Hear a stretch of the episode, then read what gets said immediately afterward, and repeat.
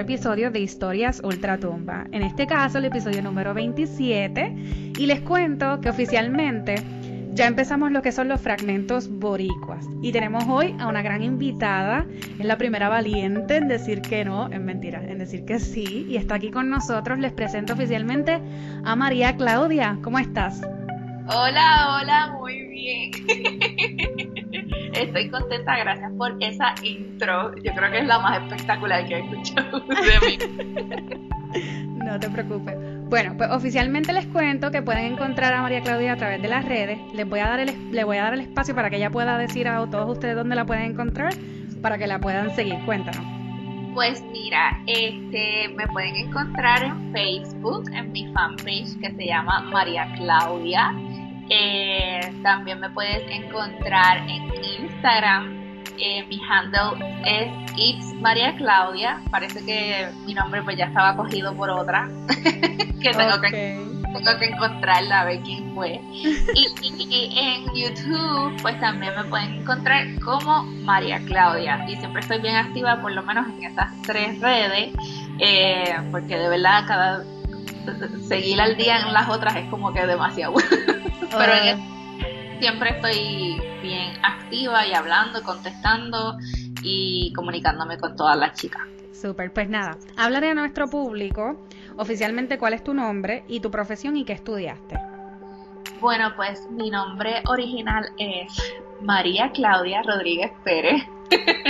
Eh, un poquito largo, eh, pero pues mi profesión, lo que yo estudié en Puerto Rico, soy de, nací en Bayamón, pero siempre viví en Toalta y estudié eh, publicidad comercial para la tecnología audiovisual. Así es como se llama mi bachillerato. Y es de la... Eso es todo bien proper. en verdad es como que mucho nombre para algo bien básico. Pero eh, lo terminé en la UPR de Carolina porque en verdad pues, me tomó casi como 10 años terminarlo.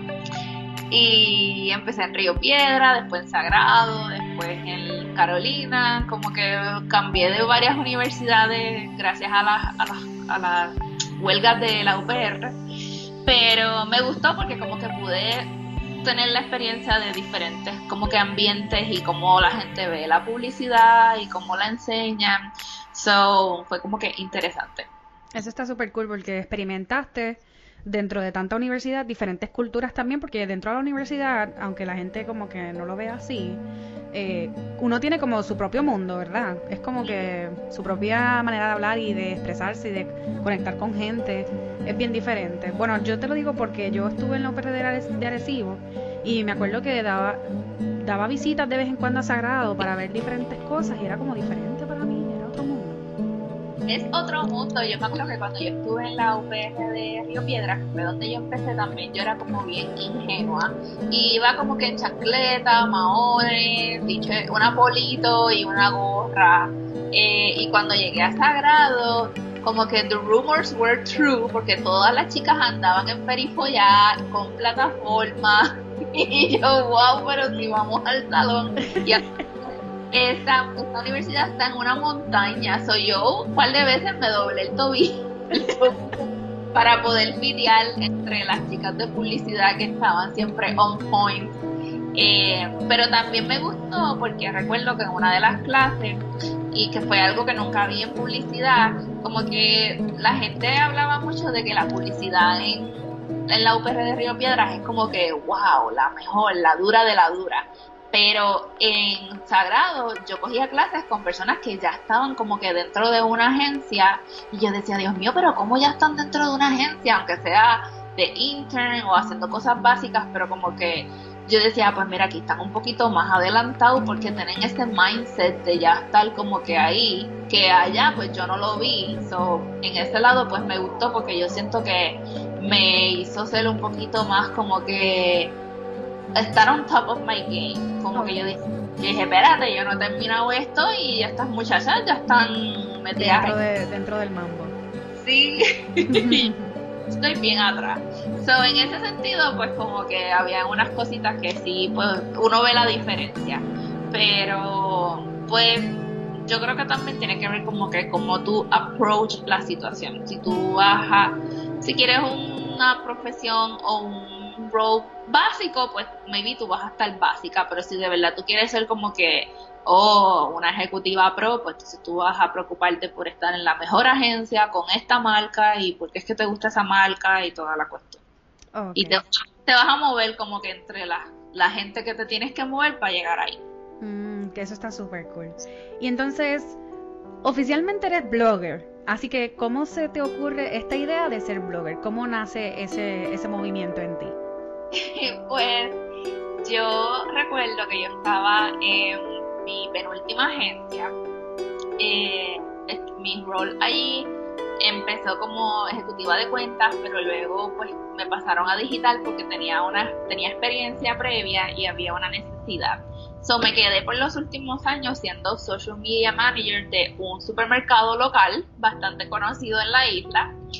Y pues como que yo sentía que no podía, como que mi creatividad con eso era eh, bastante controlada. Como que obviamente pues no nos podemos salir de lo que es lo tradicional, lo familiar, este, y pues llega el momento que cuando tú tienes que hablar de comida o carnes o pan o huevos, jamón, leche, como que ya cuántas veces más yo te voy a decir que esta semana tienes que comprar huevos y, todo, como que era un poco monótono para mí. Entonces yo dije, yo voy a abrir un blog porque los blogs pues estaban cogiendo mucho auge y y yo sabía que como que acá en Estados Unidos pues había gente viviendo de los blogs y yo decía, contra, si yo tengo todas estas herramientas de, creatividad y las utilizo para una marca que no es mi pasión, porque no es que yo sea amante de los supermercados, pues maybe si lo hago para algo que a mí me gusta, pues puedo, puede haber una oportunidad ahí.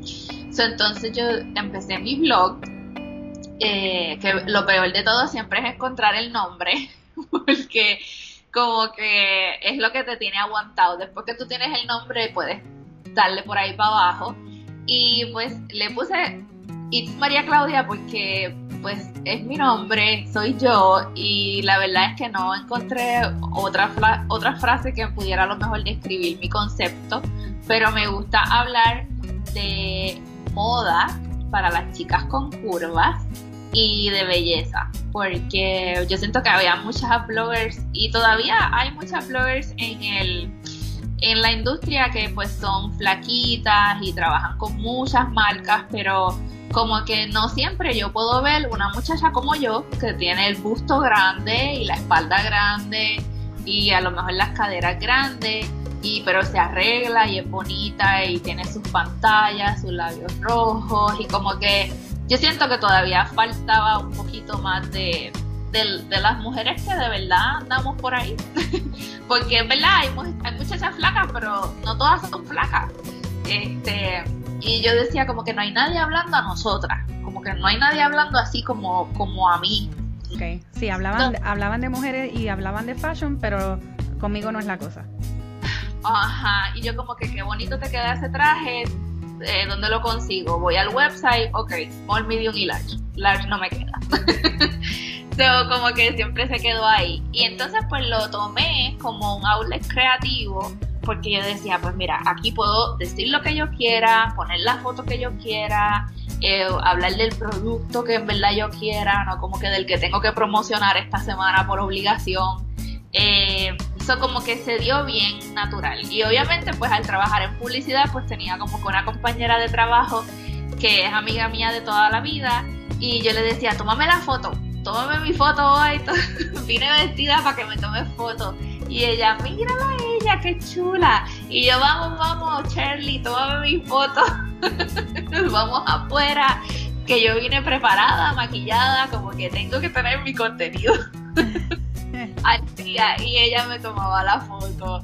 Eh, y ya después con el tiempo, pues ya a veces, ahora me la tengo que tomar yo porque no tengo nadie que me las tome. ya uso mi método.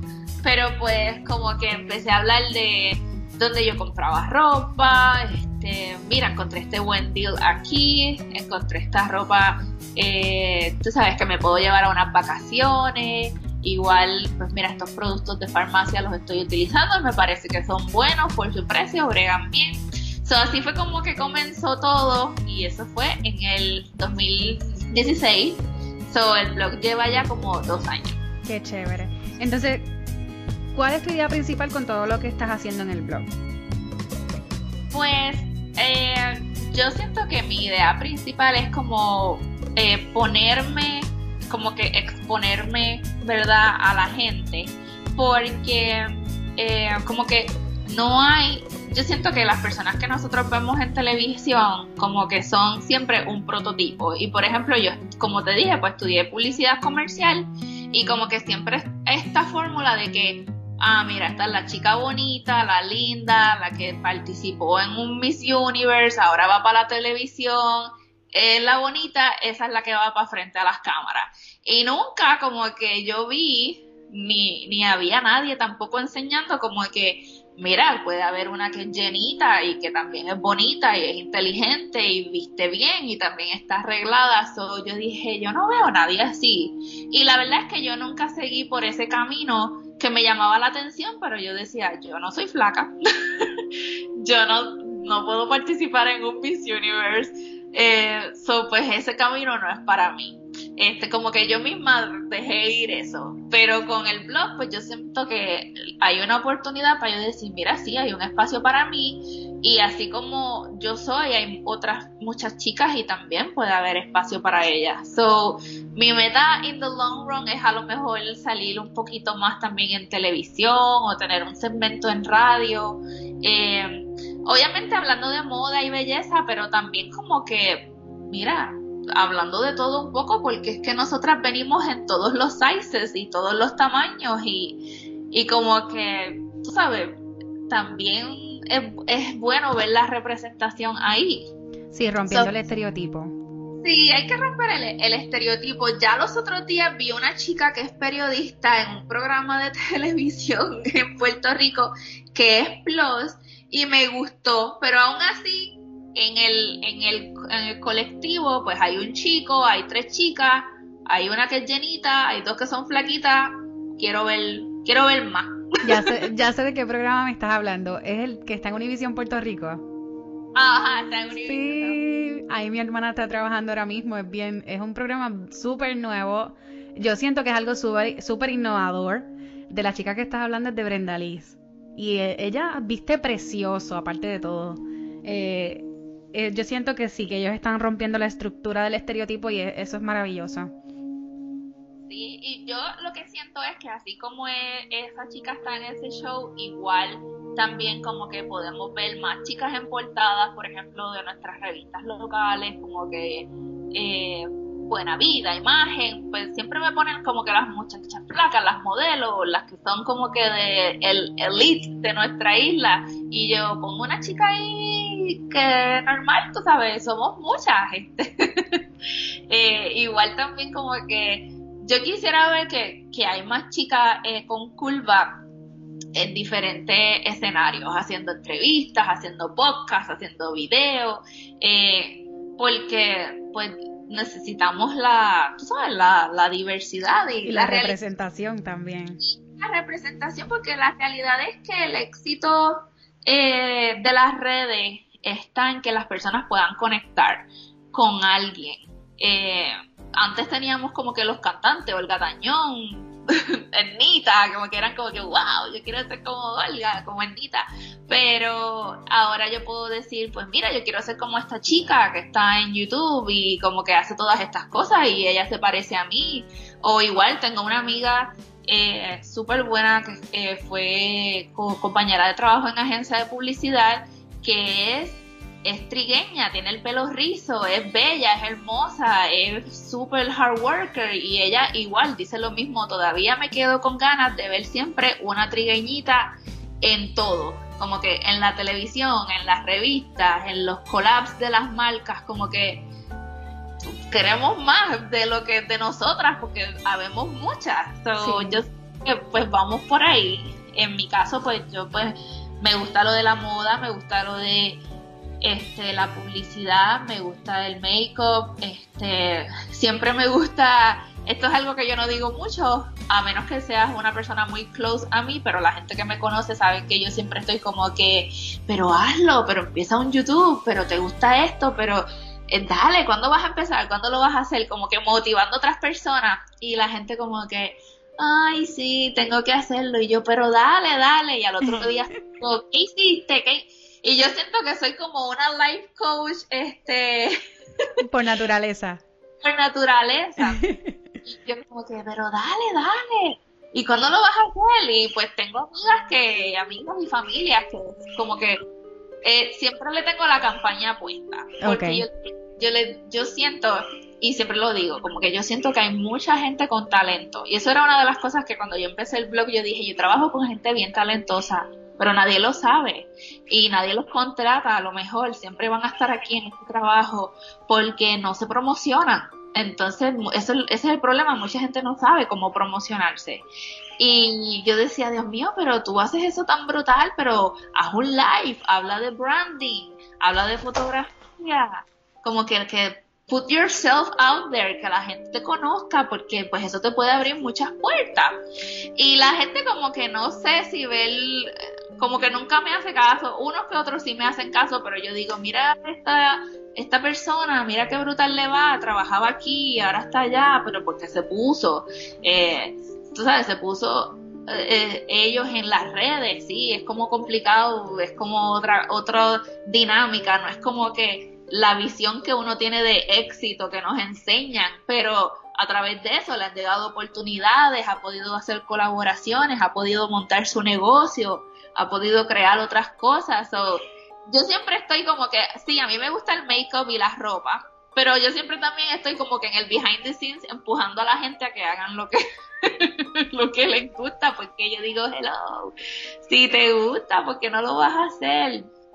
So, eso yo creo que también es parte como que de mi journey, eh, de que yo estoy empujándome a mí, pero también quiero empujar a otros, porque yo sé que hay mucho talento y mucho talento que se está quedando como que, pues... Estancado. y muchas veces es por miedo, me imagino yo. Sí, estancado y escondido. Mira, mi hermano, él no terminó su, él no fue a la universidad, él terminó su cuarto año, este, porque él se quiso independizar bien joven. Y él un día me dijo, mira nena, tú tienes un bachillerato y tú nunca te has atrevido a hacer un negocio. Yo no tengo ningún bachillerato y yo he hecho como 40 negocios y pues muchos han fracasado, otros me han ido bien, otros los he dejado, pero tú sabes, me he atrevido y yo me sentí como que es verdad. Como que pues tienen que intentarlo, como que la gente, hay mucha gente que lo intenta, que se pone, que, que se expone también para ver qué pasa y hay otra gente que bueno y yo siempre estoy como que con eso en la mente yo sí es verdad que los estudios no tienen que ver para nada tú sabes. Es cuestión de, que si es algo que tú quieres hacer pues tienes que meterle mano y tomar acción. Así mismo es. Una de las razones por las cuales decidí contactar a María Claudia es porque María Claudia también es una boricua fuera de la isla Cuéntanos, ¿cómo decides mudarte fuera de Puerto Rico y en qué estado estás ahora mismo? Pues yo hace unos años atrás, eh, gracias a un trabajo que tuve, me dio la oportunidad de viajar a California a tomar un curso y yo quedé enamorada de California. Yo había viajado a nuestros típicos destinos como la Florida, Nueva York y Nueva York siempre me había gustado, pero me quería mudar y en, un momento dije, ahora es que es, pero luego apareció un novio y yo dije, ah, pues me quedo. como que nunca le di este, rienda suelta a esa idea. Entonces cuando me empecé a salir con mi esposo, él sí había vivido acá en Estados Unidos, pero había vuelto a Puerto Rico y, yo le dije, ay, yo siempre he querido irme, eh, pero pues nunca lo he hecho. Y entonces él me dijo, sí, a mí me gustaría volver a irme. So, nos casamos y pues nos quedamos en Puerto Rico porque como tenía mi mamá que es paciente de Alzheimer, yo le dije, mira, yo me quiero mudar, pero yo no creo que sea buen, buen momento porque pues esta enfermedad pues necesito estar presente. So, durante los últimos cinco años que nosotros estuvimos casados, él siempre estuvo como que aplicando a trabajos acá en Estados Unidos y yo como que, señor, yo lo quiero apoyar, pero por favor, ahora no. ahora no es el momento. Este, y a lo mejor yo tampoco estaba muy feliz en mis trabajos, pero pues como que me la pasaba bien y era algo como eh, en mi comfort zone y pues pues podía estar en Puerto Rico. So, en los últimos años, como yo creo que en el último año o dos, como que él empezó a tener unas ofertas un poco más serias. Y yo, ay Dios mío, ahora es. So, pues nada, yo dije, tampoco quiero, ¿verdad? Con mucho dolor en el alma, pero tampoco quiero, pues, perder nuestras oportunidades, porque tampoco es fácil conseguir las oportunidades acá y dejarlas ir. Y pues llegó el momento que él tuvo una oferta de trabajo para China y una para, para aquí, para Austin, Texas. Y yo le dije, wow, China me encantaría mudarme, porque me encanta la cultura, me encanta la comida, me encantaría que va a ser una experiencia súper diferente, pero pues es muy lejos y, y sería complicado poder estar en contacto con la familia en Puerto Rico cuando estamos al otro lado del mundo.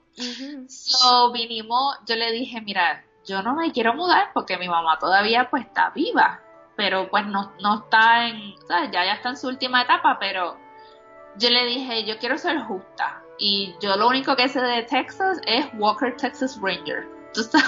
Vamos a estar en... Nada, o sea. En el campo con toros y caballos y vaqueros. ¿Qué es esto? Entonces yo le dije, ¿por qué no planeamos un trip rapidito, como de weekend?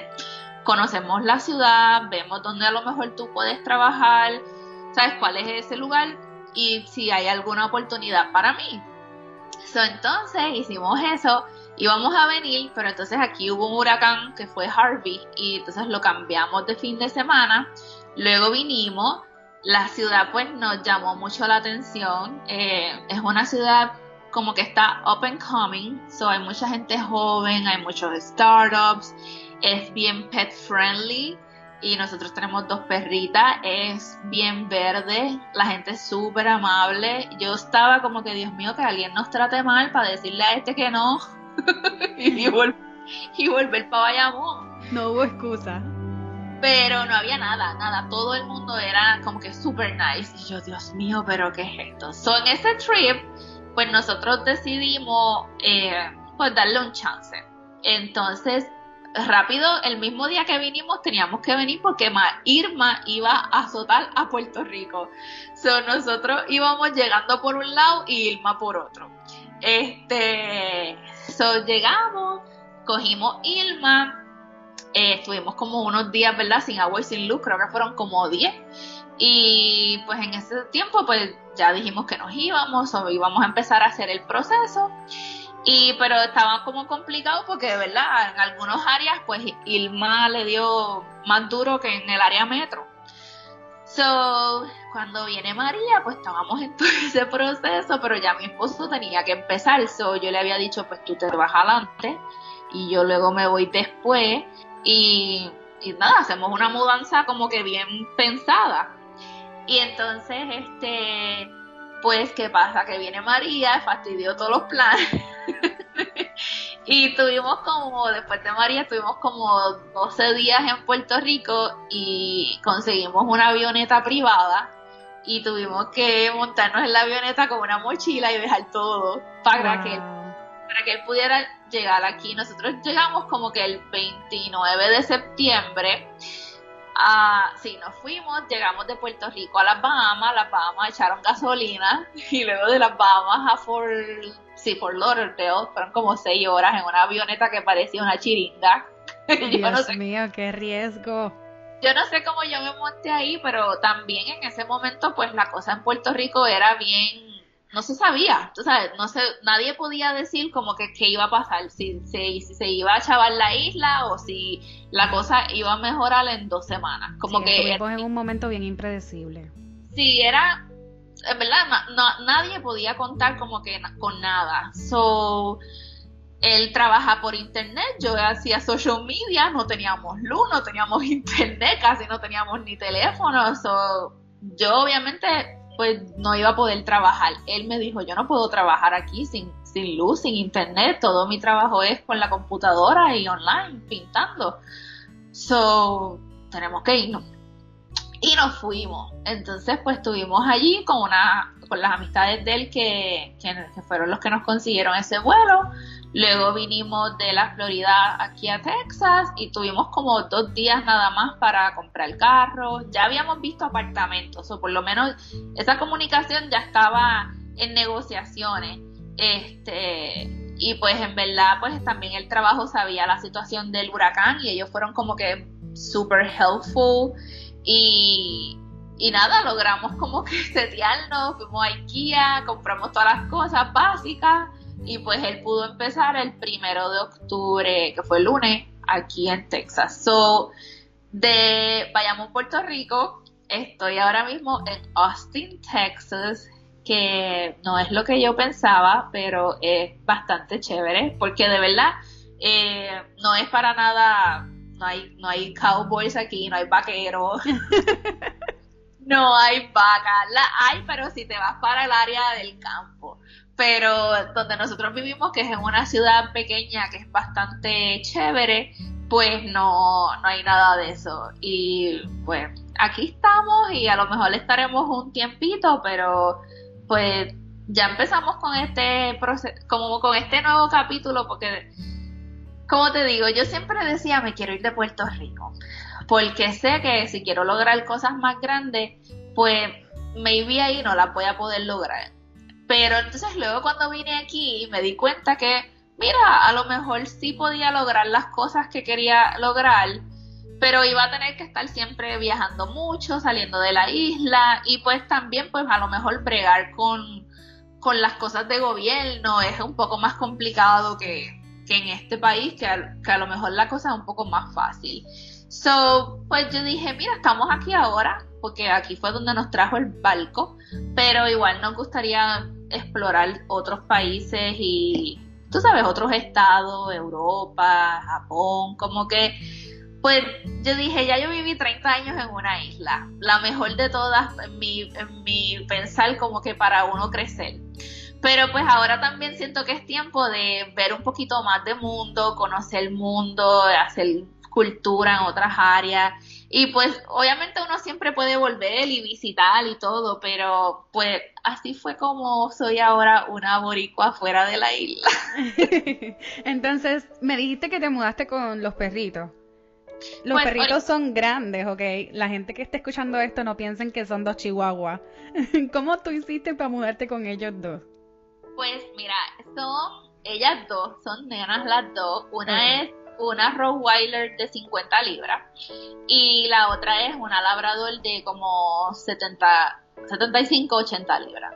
Wow. Entonces, originalmente, pues cuando vinimos en la avioneta, que eran, íbamos cuatro personas, es como estas avionetas que tú coges para ir a Vieques, eh, pues no las pudimos traer porque en ese momento había un, un, un, un bloqueo que el gobierno no estaba dejando entrar animales ni salir animales porque como la comunicación estaba tan grave, lo, los únicos aviones que estaban viniendo eran para, para entrar ayuda eh, de alimento y comida y también la gente que se estaba yendo de la isla era porque también habían pacientes con cáncer, con todo tipo de tratamientos que al no haber luz en la isla pues se le estaba dando prioridad a las personas enfermas.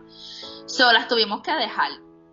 Las tuvimos que dejar con mis suegros como casi tres meses eh, en ese proceso de que ellos nos iban contando, estábamos esperando que levantaran el, el, la ley que había para poder sacar los perritos, pues cuando la levantaron pudimos comprar un pasaje a través de United que es una aerolínea normal, pero ellos también tienen un servicio de cargo.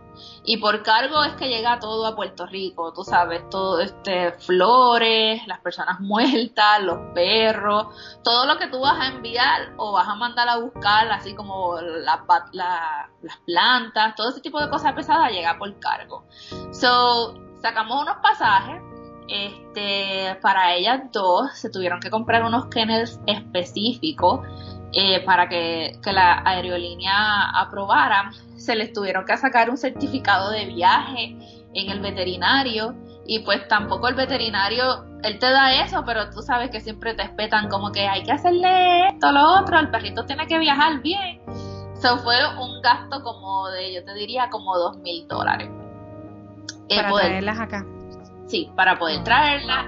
Y en el primer intento no, no pudieron venir porque al parecer eh, por más información que especificamos de que eran unos animales grandes, el avión que coordinaron para llevarlas no cabía el kennel. So, yo le dije a mi esposo, pues vamos a tener que esperar un mes más, eso fue como en octubre, vamos a tener que esperar como un mes más, que nos dieron otra fecha en diciembre, y entonces en diciembre yo viajé a Puerto Rico para visitar a mi familia, a mi mamá, terminar de hacer la mudanza y asegurarme de que la reservación estaba bien hecha. Este, de hecho, yo fui el día antes, yo le dije, hola, mira, yo este mañana mis perritas salen de viaje, mi suegro estuvo por aquí hace un mes, no pudieron salir, yo quiero verificar que todo esté bien. Ah, sí, sí, todo está muy bien. Estaba un poco medio mal, pero la chica que estaba me atendió bien. Ella me dijo, yo voy a estar aquí mañana cualquier cosa. Al otro día voy bien temprano con las perras, que obviamente no les puedes dar comida, no les puedes dar este pastillas tampoco, ellas tienen que estar normal. Y pues igual hubieron como unos cuantos percances eh, que, que de verdad si uno no está como que encima de todo, pues pues te dicen como que no, no se pueden ir. Pero al final como que todo se resolvió y yo le dije, ¿tú estás segura que mis perritas van a llegar? Y entonces pues nada, las perritas fueron de, de Puerto Rico a Chicago, Chicago, Texas. Llegaron aquí como a las 11, 12 de la noche, algo oh, así y mi esposo las recogió porque es un viaje de dos aviones para llegar aquí pues no hay un vuelo directo de Puerto Rico so siempre hay que hacer escala en alguna parte. También eso es como un detalle importante porque pues pues si nunca habían viajado son perros grandes obviamente perritos están eso casi 8 o 10 horas en el kennel que también hay que acostumbrarlo. So así fue más o menos la experiencia. No fue la mejor porque no fue una mudanza normal eh, obviamente todo se complicó con el huracán porque todo era más difícil, los recursos, ya no hay muchas opciones tampoco. así fue más o menos la experiencia, pero ya están aquí con nosotros. y como te digo, pues les gusta la vida aquí. Yo me traje a Sofía cuando vine la primera vez y fue porque me enteré que muchas personas estaban corriendo eh, buscando un documento para, para poder registrarlas como animales de servicio. Entonces, como Sofía ya estaba eh, adiestrada, pues lo único que tuve que hacer fue registrarla como un animal de servicio, confirmar que sí estaba adiestrada y me dieron una carta que ella puede viajar conmigo y no paga boleto. Pero Sofía no pesa 20 libras. Entonces, por eso sí me la pude traer junto conmigo y yo, más que todo, estaba como en la histeria de que yo no quería ponerla en cargo porque ella siempre está conmigo, duerme conmigo en la cama, así que imagínate, dejarla en cargo para mí era como que, ay no, yo no me atrevo, me da mucho miedo, pero cuando logré tener el documento y la evidencia de que ella estaba diestrada y todo durante el proceso, que después del huracán, pues tú sabes que habían incluso oficinas cerradas, no habían sistemas, pero lo logré. Y cuando yo, ah, yo tenía el documento, yo me sentía como que con esa tranquilidad de poder saber que iba a ir conmigo que iba conmigo dentro del avión, que no necesitaba Kennel, no necesitaba nada, y ella viaja como toda una profesional. Así que e, eso fue un privilegio para mí.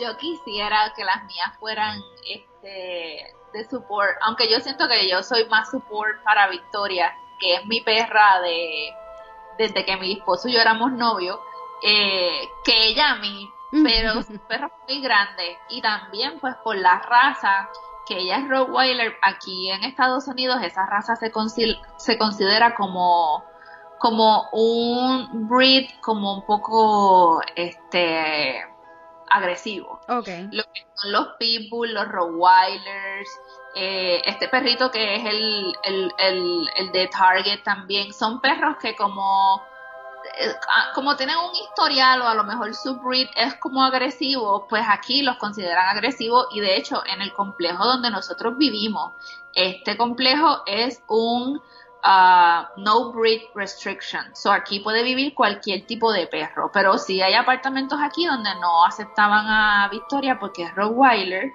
Y a la labrador sí porque es un perro más familiar.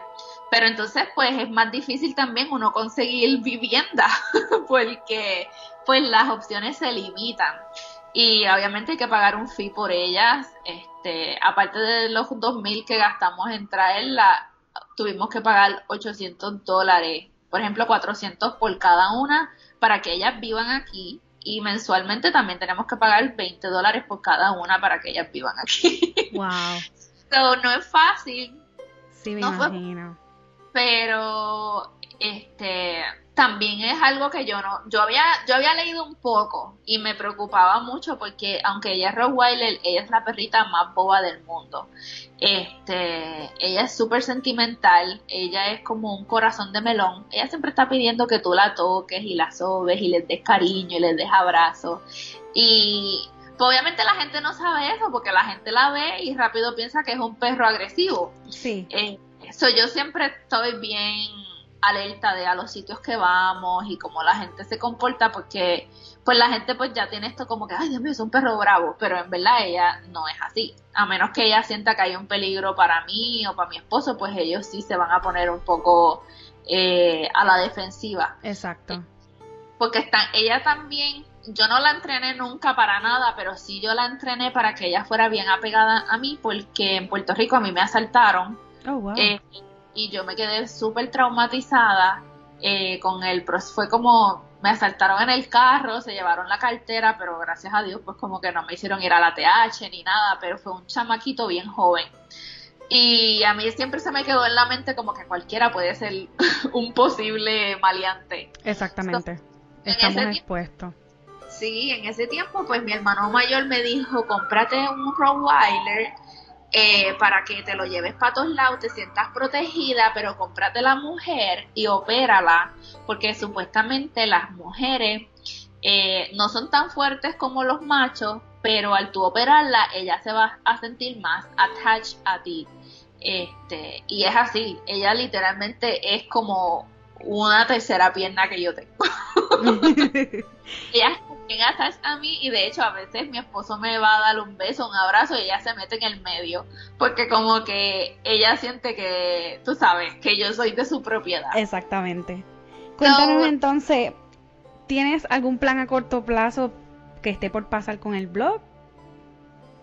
Sí, pues ahora mismo, este, en esta semana, el blog va a tener un rebranding eh, porque le estoy dando un look más moderno, más fresh. Y al principio yo comencé el blog como un diario, como un journal. Ay, hoy fui aquí, me puse esto, hoy fui acá, encontré esta oferta, pero ahora el, vamos a darle un giro y va a ser más como una guía. Es una guía para las chicas con curvas para que sepan en qué website puedes comprar, compré en un website plus y mi experiencia, por ejemplo, es fácil comprar las ropas de calidad, eh, puedo devolverlas, este, o maybe mira, este sitio tiene ropa más, más fashion, más colorida, porque también otra cosa que yo siento es que las chicas plus siempre nos quieren poner como una túnica y eso nos hace ver más grande. Yo digo, no, pero es que si usamos ropa un poquito que, que trabaje a nuestro favor, pues vamos a poder resaltar eh, si tenemos curvas, si tenemos busto, como que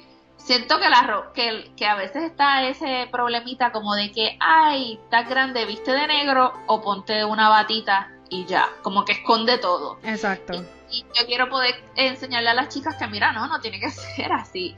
Eh, yo soy plus, tengo mis curvas y yo siempre siempre, siempre, todos los días alguien me dice algo de mí, como que de mi apariencia. ¿Me gustan tus espejuelos? Pues porque a mí me gusta usar los espejuelos como un accesorio, me los cambio de colores, de estilo. A veces me dicen, ay, qué bello ese traje. Y yo, ay, gracias, porque también yo busco trajes que, por ejemplo, me hagan ver más delgadita o me acentúen la cintura. So, ese tipo de truquitos es, los vamos a tener en el blog y vamos a estar incorporando pues eh, posts que sean de fotos y escritos y también pues en el canal de YouTube eh, cosas más visuales, como una guía más visual.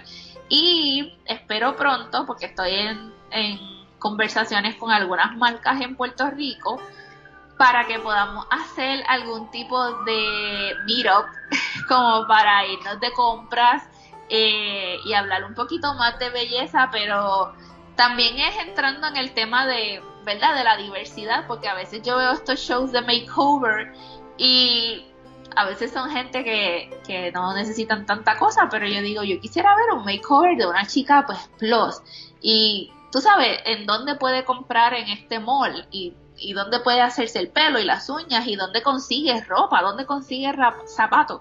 O estoy trabajando con algunas marcas en Puerto Rico para eso porque definitivamente pues hay una comunidad que, que necesita este, este tipo de, de contenido, así que eso viene pronto, pero más que nada pues mucho contenido de belleza en el canal de YouTube. Eh, va a venir ahora, porque la gente siempre me pregunta mi opinión o recomendaciones y yo como que, pues trata esto, trata lo otro. Eres la Fashion Curvy Guru. Sí, entonces pues la gente me pregunta, pues quiero tener un canal de YouTube para hablarle de lo que yo hablo ahí, es lo que yo siento que es bueno y funciona. Si yo no lo hablo ahí, pues pues no, no funciona. Eh, pero también pues para poder compartir más de la guía de, del cómo vestir las curvas. Es, más bien así, el concepto es cómo vestir eh, las curvas porque pues las mujeres plus son muchas diferentes de diferentes tamaños. No todas las mujeres plus tienen eh, nalguitas o tienen este boobies o a veces tienen las piernas anchas, otras flacas, como que hay que saber resaltar eh, cada parte del cuerpo y todos los cuerpos son diferentes. Exacto. Y ahora, ya que estás fuera de Puerto Rico, te has convertido en una boricua fuera de la isla, ¿qué le dices a esas personas que se quieren ir de Puerto Rico? bueno, eh, las que me conocen, mis amigas bien close, saben que yo siempre tuve como que un love-hate relationship con Puerto Rico. Eh, porque yo, yo sentía como que, ay, este país, Dios mío, está atrás, esto, lo otro.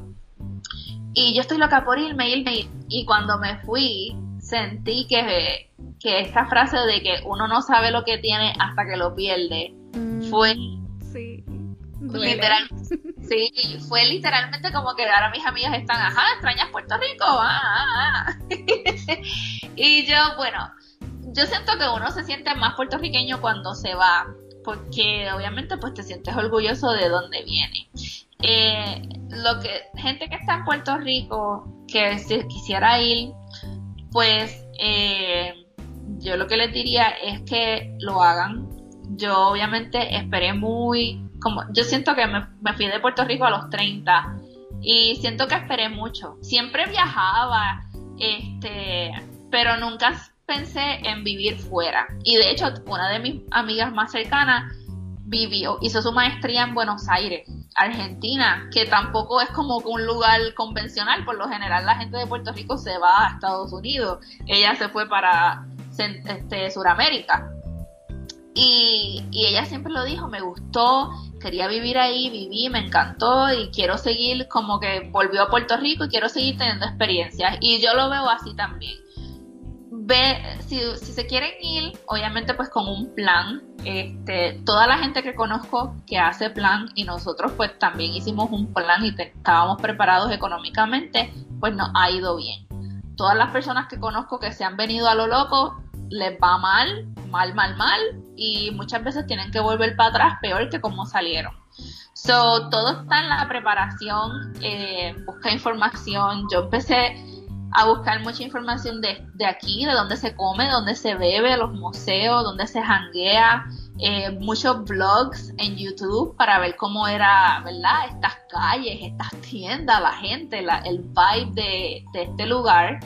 Eh, también empecé a buscar videos en YouTube de cómo es, cómo otras personas viven abroad, que es como otras personas también se van de su país a vivir a otro país. No necesariamente tiene que ser Estados Unidos, pero en Europa mismo yo conozco personas que, eh, por ejemplo, uno es de Canadá y vive en Portugal, o conozco gente que a lo mejor es de China y vive en España. So, eh, eso me ayudó también a, ver, ¿verdad? A descubrir como que este nuevo eh, ángulo de vivir fuera. como, como dice mi prima, eh, Puerto Rico es home, Puerto Rico es casa y nosotras aquí en Estados Unidos solamente estamos trabajando. Este es el lugar donde nosotras trabajamos, pero nuestra casa es Puerto Rico.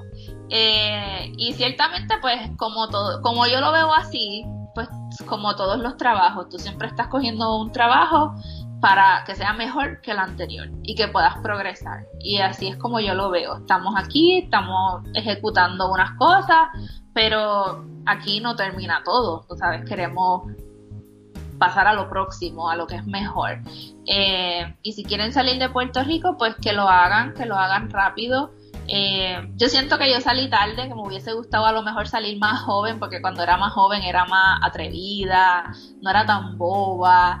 Eh, o siento que a lo mejor era boba, pero a lo mejor los cantazos de la vida me iban a, a, aprender a tener un carácter más fuerte. Pues ahora de joven, de más mayor, siento que soy un poco más tranquila, más relax.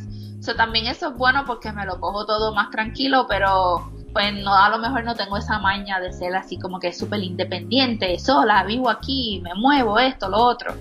Eh, so, nunca es tarde. Si lo pueden hacer joven, que lo hagan, pero, y, pero siempre que lo vayan a hacer, que obviamente haya preparación, porque no es un proceso fácil, no es muy, ¿cómo te digo? Eh, es verdad, yo siempre me quise ir, pero ahora que me fui, pues es como que ay, ¿qué es esto nuevo? No quiero volver porque pues todavía no es el momento de volver, eh, ¿verdad? Porque no he logrado todo lo que vine a lograr, pero siempre uno va y viene de vacaciones y de visita. Pero siento que a la misma vez pues tengo que ver este país como que aquí están las oportunidades que me pueden ayudar a llegar al próximo nivel que quiero lograr.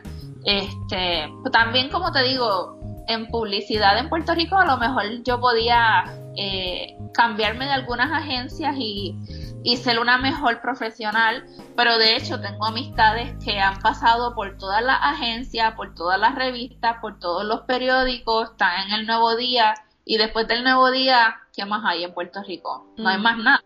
Tú sabes, so, si de verdad quieres ser como que un periodista duro, pues te tienes que ir a Nueva York, donde está el New York Times este, o tú tienes que ir a Los Ángeles, donde están los celebrities, y como que, pues, ¿cuál es ese próximo paso para seguir escalando?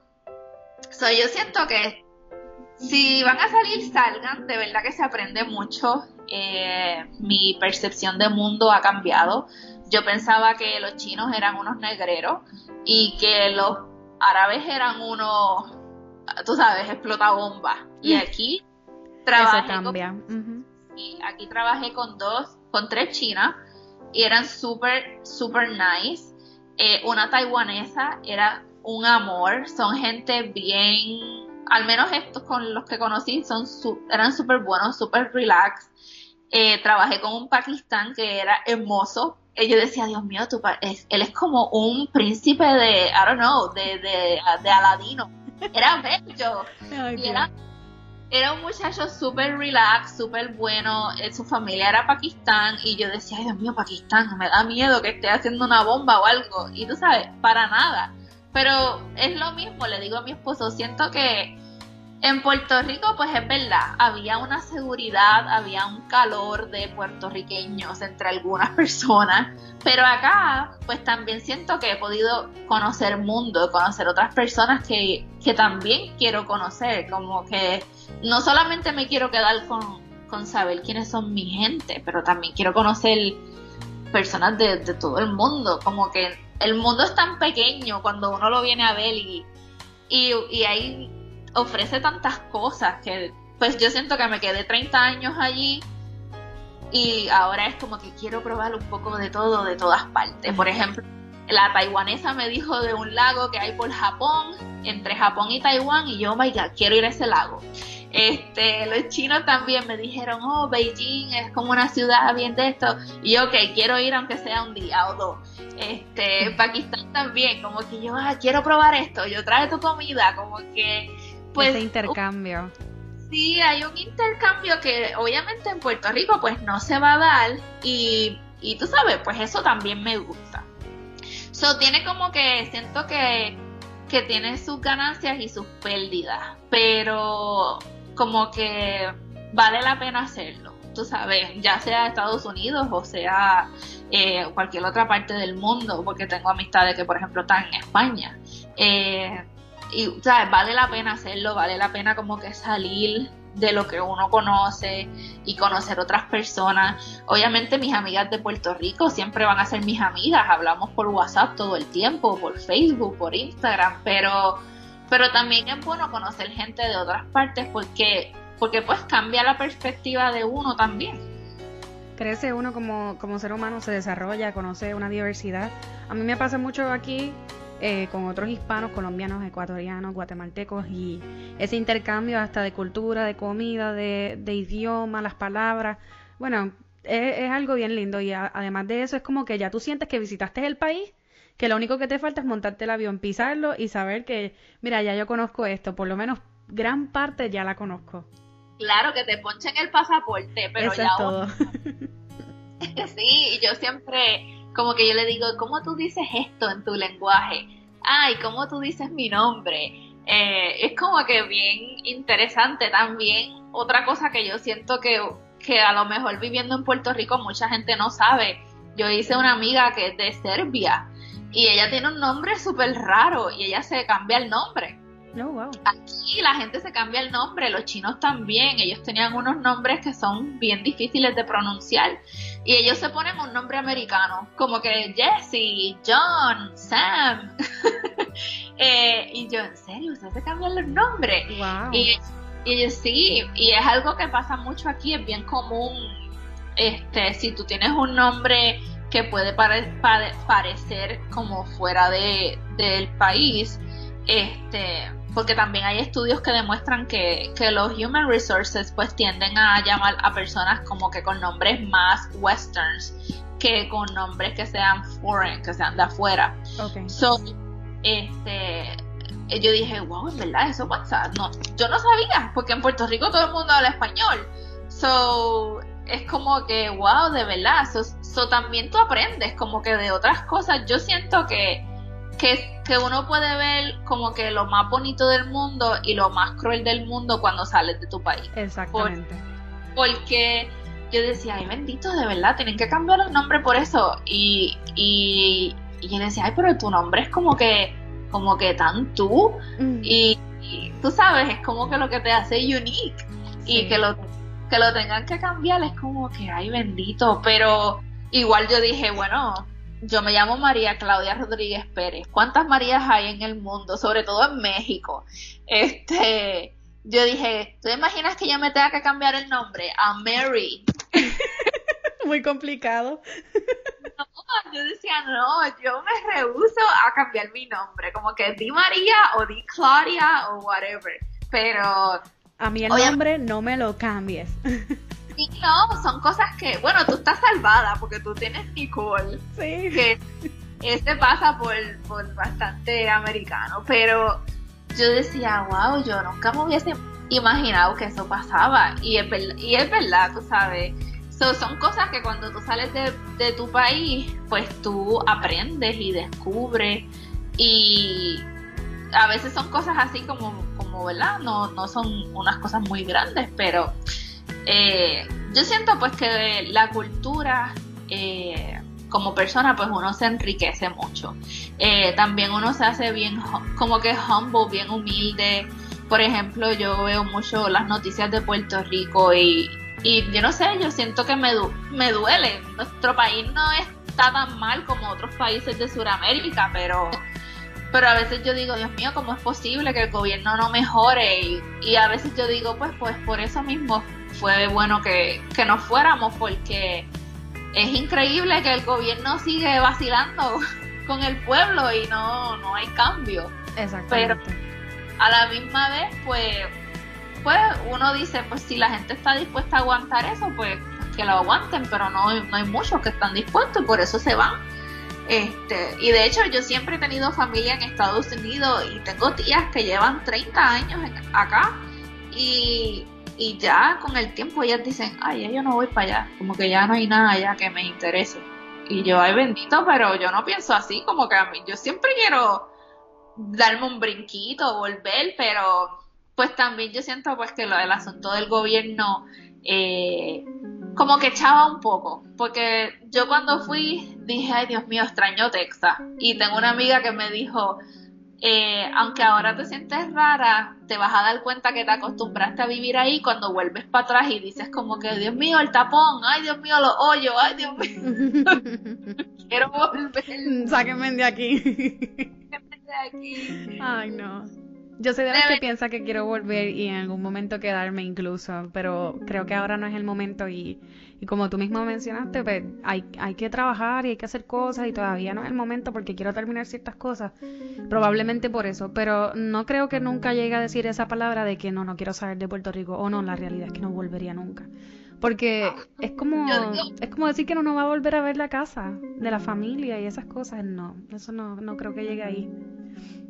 Exacto, yo no sé, yo no sé por qué, pero hay gente que se como que se acostumbra aquí, les gusta, se, se acoplan al sistema, se americanizan bien. Yo siento que yo me camuflajeo bien aquí. Yo hasta el momento, gracias a Dios, como que nunca, no he tenido experiencia de como que de racismo, pero también es porque yo siento que yo soy bien lista al respecto. Por ejemplo, yo voy a los sitios, hablo inglés, este, aunque yo sepa español, aunque yo sepa que el cajero sabe español, porque lo escuché hablando español, yo no le voy, yo no le hablo español, yo le hablo inglés. Este, y a veces yo escucho gente bien, por ejemplo, me pasa mucho con un supermercado que voy, escucho a los mexicanos hablando, oh, pues vamos a hacer esto, lo otro, no sé qué, y a veces veo un gringo pasando y yo digo, espérate, tengo que velar por este mexicano porque si el gringo le va a decir algo, yo lo voy a pelear. Como él, puede, él puede hablar el idioma que le dé la gana. Exactamente. ¿Quieres que te lo diga en inglés? Te puedo mandar para el cara en español, en inglés, gringosa. A mí, tú sabes, no te metas con nosotros. Yo siento que, nos, que nos volvemos como a la defensiva de que hablar inglés, hablar inglés o hablar español no es algo malo. Simple y sencillamente, si tú no entiendes mi idioma, yo te lo puedo decir en inglés si tengo la habilidad de hacerlo, o si no, puedo ayudar a esa otra persona para que tú lo entiendas, pero no hay necesidad de que, esto se, de, de que esto se vuelva una contienda. Exacto. De hecho, yo aquí trabajé en Apple, en el campus de ellos, y una de las cosas que a mí más me gustó de trabajar ahí eh, fue cómo ellos promueven la diversidad. Ahí hay chino, ahí hay franceses, ahí hay africanos, ahí hay rusos, ahí hay gente de Filipinas, ahí hay de todas partes y ellos promueven eso, como que sí, nosotros promovemos, proveemos un ambiente seguro y ellos lo dicen en el training es bien bien claro. Aquí tenemos un Zero Tolerance Police, este, police una, como una regla de cero tolerancia.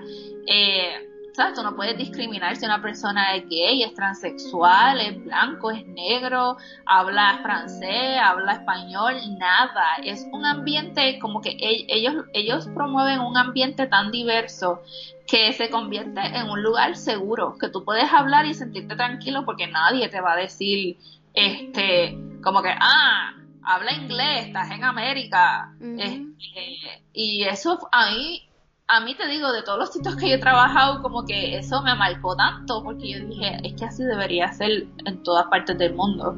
Eh, o sea, que uno esté tranquilo y libremente hablando como quiera, vistiendo como quiera, haciendo lo que uno quiera y que nadie se meta contigo. Así es, So, también es otra cosa que yo siento que es como un win, como que yo dije, fíjate, en Puerto Rico pues maybe nunca hubiese tenido esa experiencia, pero pues viviendo fuera pues ahora pues puedo ver y, y me gusta eso, puedo decir, mira, esta compañía me gusta porque hace eso, a lo mejor veo otra que es como que 100% made in USA y eso está muy bien también, pero este aunque yo no lo quiera, pues yo también soy parte de una, de una segmentación en este país y pues yo también quiero velar que todos estemos bien. Exactamente.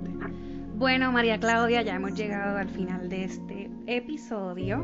Te quiero dar las gracias por la oportunidad que me das de poder, ¿verdad?, entablar contigo esta gran conversación. Yo sé que todos los que escuchan este podcast van a estar súper contentos de que haya sido parte de esto. Eh, repítele a ellos mismos otra vez eh, todas tus redes para que te puedan seguir. Y de antemano, yo las voy a dejar en las notas de este episodio para que puedan darle clic y llegar hasta ahí. Bueno, bueno, pues muchas gracias Nicole por haberme invitado. Me ha gustado mucho este, el unirme al club de la Boricua fuera de la isla. Eh, eh, somos un club, ¿verdad? Diferente. Somos un club eh, diferente, así mismo es. Estamos dejando nuestra huellita por acá también. Eh, y la gente pues me puede seguir en mis redes, Facebook y YouTube, me pueden conseguir como María Claudia. Y en Instagram me puedes conseguir como It's María Claudia, empezando con ITS y luego el nombre corridito. Ahí es donde siempre estoy más activa. Y mi blog que también se llama itsmariaclaudia.com. Eh, ahí también pueden ver todo lo que estoy haciendo, pero cualquier cosa que siempre quieran hablar conmigo, preguntarme, siento que eh, por Instagram la gente me pregunta muchas cositas y también yo les mando videos y les digo, mira, estoy aquí limpiando, pero te digo que este listi es bueno, este no.